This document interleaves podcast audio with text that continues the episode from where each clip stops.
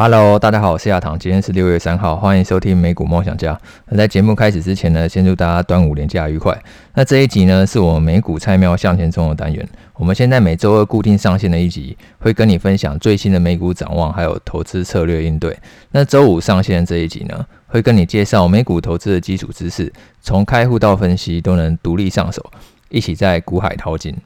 那我们上一节的单元呢，有跟你讲说。美股年报呢，有哪几个项目呢？是我觉得一定要看的。我们跟你讲说，有三个单元，我们觉得是一定要看的。第一个呢，就是你要去看一下 Item One 的 Business，也就是说这家公司它的营运模式呢，大概是什么样子。然后这家公司它的成长策略是什么样子，在 Item One Business 呢，都会有一个蛮详细的描述。然后第二个呢，我们觉得你一定要看的章节呢，就是 Item One A 的 Risk Factors。也就是它的相关风险因素有哪些？这家公司它面临的营运风险呢会有哪些？然后呢，公司打算怎么应对？那这样的话，你比较了解说，当外在的环境或者说是外在需求呢出现什么样的变化的时候，那就可能对于公司的营运呢会造成什么样的影响？在第三个环节呢，我们决定要看就是 Item Seven 经营层的讨论与分析。管理层呢会在这个环节呢很具体的去探讨说，诶，为什么它过去一年的获利呢会出现这样的成长，或者说会出现这样的衰退，然后是什么原因造成的？然后这个原因呢是长期的还是短期的？那这样的话，你就可以对于这家公司呢它未来的营收还有获利呢会有一个更好的判断。那看完这些年报之后呢，我也很建议大家可以去看一下法说会记录。因为法说会记录呢，它通常会分成三个环节。第一个环节，就是 CEO 呢会出来讲话，那他会讲一下说这家公司呢长期的成长愿景呢是什么样子。那这个呢，通常会都会让你看了会对于这家公司的未来成长还是很有信心的。因为绝大多数的老板呢，对于这家公司都还是有一定程度的信心，所以他在讲长期成长愿景的时候呢，多半是很乐观的。然后第二个环节呢，是财务长呢他会出来讲话，他会讲说那现实的状况是什么样子。CEO 描述的是一个长期的愿景嘛，但是财务长他讲的就是现实的获利状况。诶，我们过去三个月获利呢是什么样子？然后呢，预计下一季的获利呢又是什么样子？他会讲一个比较短期的获利展望。那通常呢，股价呢它比较反映的可能会是一个短期获利状况，然后还有呢未来三个月的那个 guidance。有时候呢，对于这个长期的成长愿景呢是没有那么买单的。所以说，如果你是一个比较短线的投资人，那可能你可以比较 focus 在财务长的讲话。然后第三个环节就是分析师提问，分析师呢会针对公司近期的营运呢提出各种各样的问题，然后呢也会针对呢公司给出的 guidance，然后去问说，诶，为什么你们会去上修这样的 guidance，或者说是下修？然后你们觉得可以达到这样猜测的理由是什么？分析师呢会针对各种环节去提出各式各样的问题。那如果呢你对于这三个环节你都有去看的话，你对于呢影响这家公司股价变动的可能因素呢，你就有一个更好的了解。那我们刚刚讲的，像你阅读年报啊，然后或者说是阅读法说会记录啊，这个就是比较偏直化部分，你会比较了解说整个公司它营运呢大概是什么样子。那其实我们在分析一家公司的时候啊，不仅仅是质化的部分，有时候呢也可以先从量化的部分来确认起。而且量化的部分呢，其实我觉得是相对比较简单的，它可能就是确认几个数字。而且量化呢，其实可以让你更好去掌握说这家公司的股性呢大概是什么样子。像是去年十一月呢开始，联准会他说要准备要去缩表，然后升息嘛，所以从去年十一月开始呢，美股就有一个比较大的震荡。美国三大指数像是标普还有道琼，它最深都回档超过两成，然后纳指最深呢也回档已经超过三成。那连大盘都可以回档两三成的情况下，那你一定就可以想到说，绝对有些股票一定是跌超过两三成的，因为大盘等于就是全部股票一个平均嘛。有些股票它可能会很强势，搞不好在这一波下跌当中，它只有回档一成不到。然后有些股票呢会整个跌烂。像是以去年十一月到现在来讲，以过去大概半年的时间来讲呢，跌最惨的就是那些没有赚钱的公司，例如 Peloton 呢，它就下跌了九成。那 Peloton 呢，它是专门在做那个健身脚踏车，然后会搭一个大荧幕。然后它是在疫情期间呢，其实它的营收呢成长非常非常的快，因为呢大家都被迫在家的关系，所以那个居家健身的需求非常的强烈，然后大家会买这个呢有搭载萤幕的健身脚踏车，然后在那边健身。可是随疫情消退以后，大家呢就会有越来越多人呢会想要回健身房呢回去健身。所以 Peloton 股价呢就下跌了超过九成，但是九成这样的幅度，我相信是多数人无法忍受了。即便说你看好 Peloton，例如它长期的愿景，你觉得说，诶，居家健身的渗透率呢，其实还没有那么高，未来还是有持续成长的空间。但是呢，一般来讲话，我相信任何人都无法去接受说，诶，你的投资的组合就直接消失九成以上。那要怎么样去避免这样的情况呢？我觉得一个很好的方式就是，你可以先去检视一下财报的数字。你不只是呢可以去看法说会记录，还有去看那个年报比较直化环节。你可以先去确认一下，说这家公司它现在获利的数值是什么样子。以 Peloton 来讲话，虽然它因为社会疫情的关系，营收成长非常的快，可是它的获利呢一直都是很不稳定的。也就是说，当一家公司啊，它的营收可能还是处于高成长的阶段，但是获利呢却还是常常在亏损的阶段。通常来讲话，这家公司的股价波动呢就会非常非常的大。那股价波动大代表两种意思，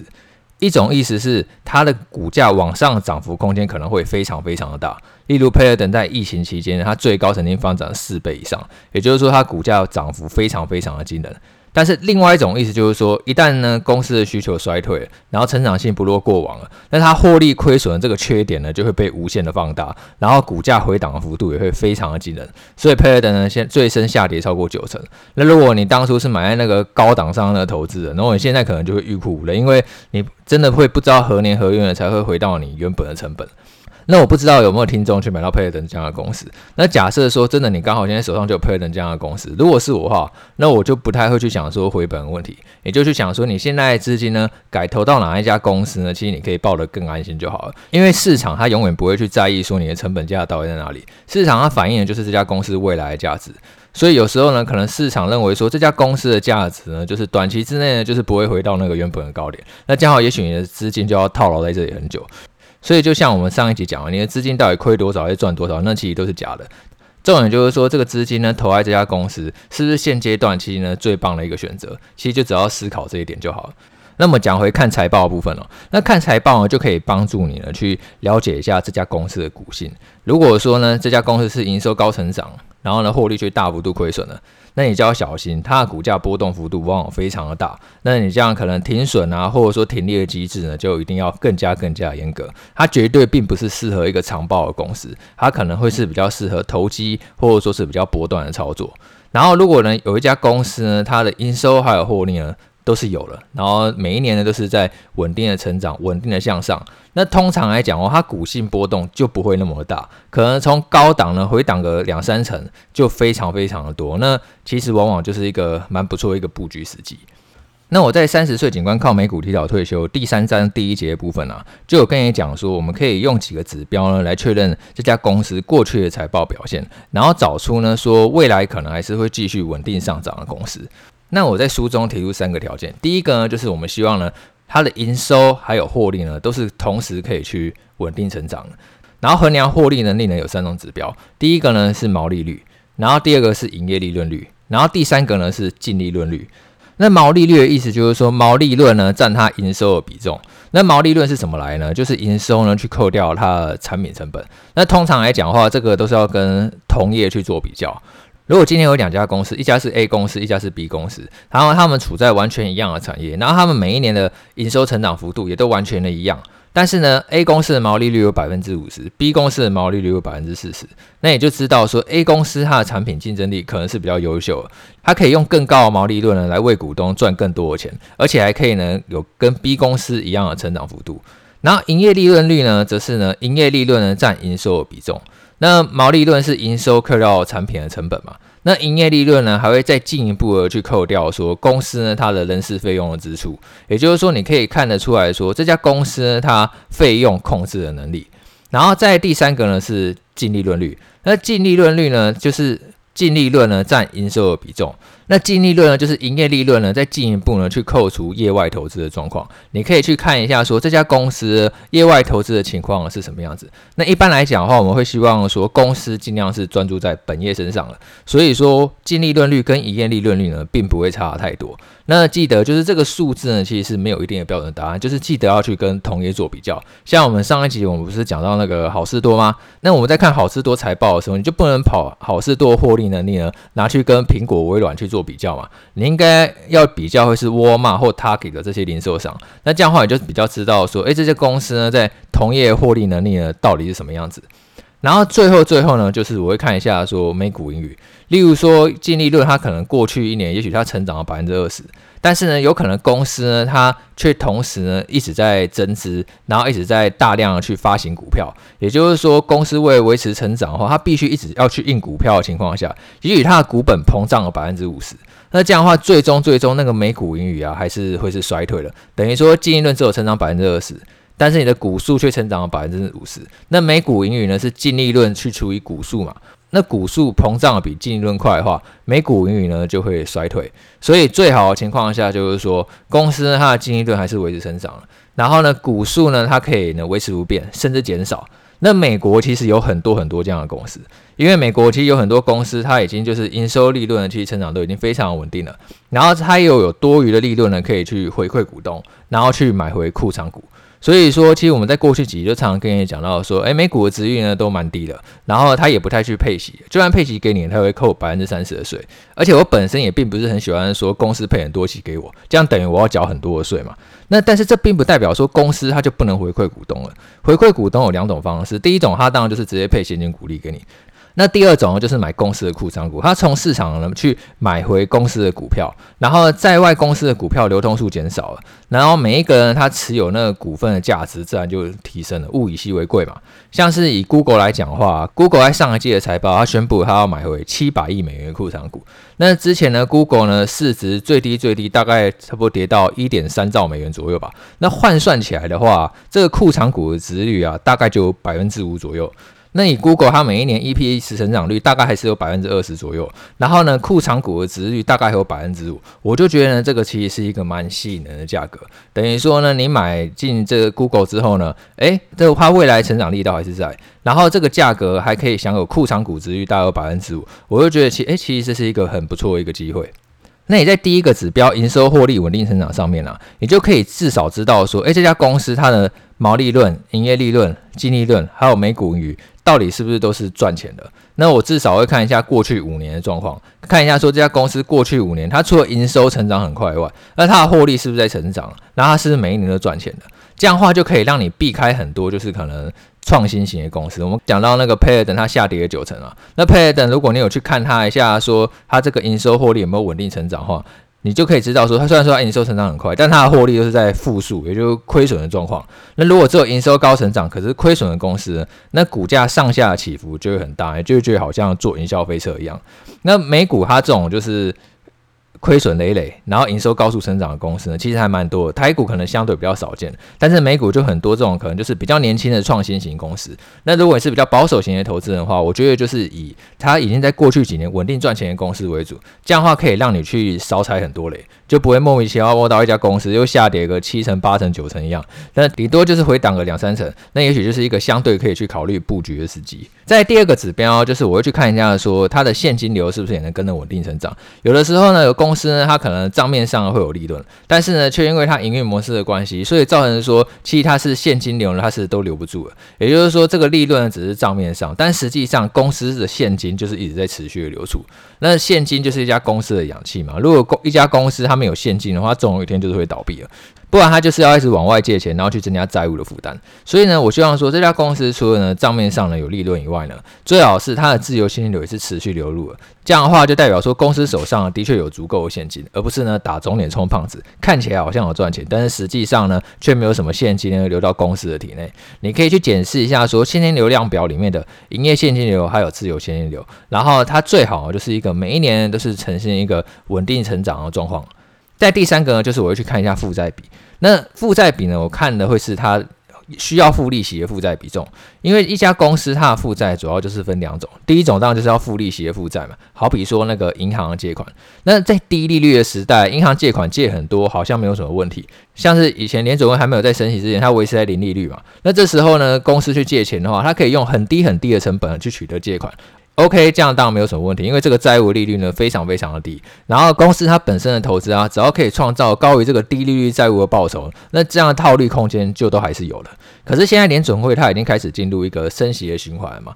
联准会它今年已经升息过三码嘛，然后接下来预计说六月还有七月，它还是会再各升息两码，也就是说未来我们可以看到就是利率越来越高的环境。那联准会它控制的这个基准利率越来越高的话，连带一定也会使公司借款利率跟着越来越高。那利率越来越高的话，就会使公司呢它投资报酬的空间呢跟着去缩小。然后如果你原本债务负担就很重的话，你当然就很难再去借到新的债务。所以借钱就是一个双面刃嘛，在低利率的时候跟银行借钱当然是很爽的一个行为，这样的话可以让你加速赚钱。可是呢，一旦说利率变高，就会让你的利息负担呢就瞬间开始增加，然后呢可能就会增加你的营运压力。所以我在检查财报的时候，我就看一下说，诶，它这个银行借款啊，占整个总资产的比重大概是多少？那我会希望说至少至少要低于百分之五十。那银行借款期呢，在财务报表的项目上啊，就分成两种，低于一年的银行借款呢、我们叫做短期借款。然后呢，高于一年的借款会叫做长期负债。那我会看一下说，这个短期借款加上长期负债，然后占总资产的比重会希望低于百分之五十。那有的时候呢，并不是说你只看那个负债比，因为有的时候有一些公司呢，它虽然说负债比可能七八十，然后甚至更高，但实际上它其实没有什么银行借款，它都是一些不需要付利息的负债。那这样的话，这种负债其实有时候呢就越多越好，甚至代表说公司竞争力的一个展现。例如说，像是苹果负债里面、啊，就有很大一部分是应付账款。那应付账款的意思就是说，苹果去欠给那些供应链的钱。苹果它压榨供应链是出名的嘛，就是苹果它本身它的毛利率非常非常的高。那其中有一个很大的因素就是说，苹果它对于管理供应链那个效率，然后还有呢压低供应链的成本呢是非常非常专精的。然后呢，本身给供应链那个结账的速度其实也没有很快。等于说以台股立场来讲的话呢，你想要吃苹果的单，有时候其实并没有那么好赚，因为苹果。它就是议价能力非常的强，然后它也不会让你太好过。例如说，你好不容易提供一个独家的零件呢，然后给那个苹果，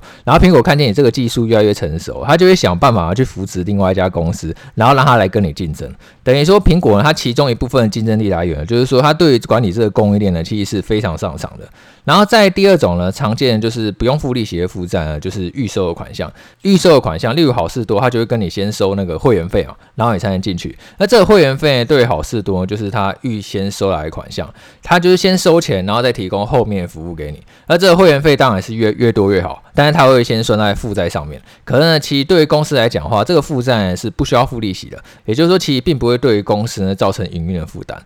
那其他例子，像你去星巴克的话，有很多人就是会先去储值嘛，然后再用那个储值卡来买那个星巴克的咖啡。那这个储值的金额对于星巴克来讲也是一个预收的款项，或者说我们会跟微软订阅那个 Office 三六五，然后它也是必须要先扣年费，然后微软再慢慢去提供后面一年的服务。对于公司来讲，如果他是先收钱，然后再提供服务的话，那这样的钱呢就算是一个预收的款项，那它也会列在公司的负债里面。可是这样的负债对于公司来讲，其实是一件好事情。所以你今天在看负债比重的时候，我会去注意的就是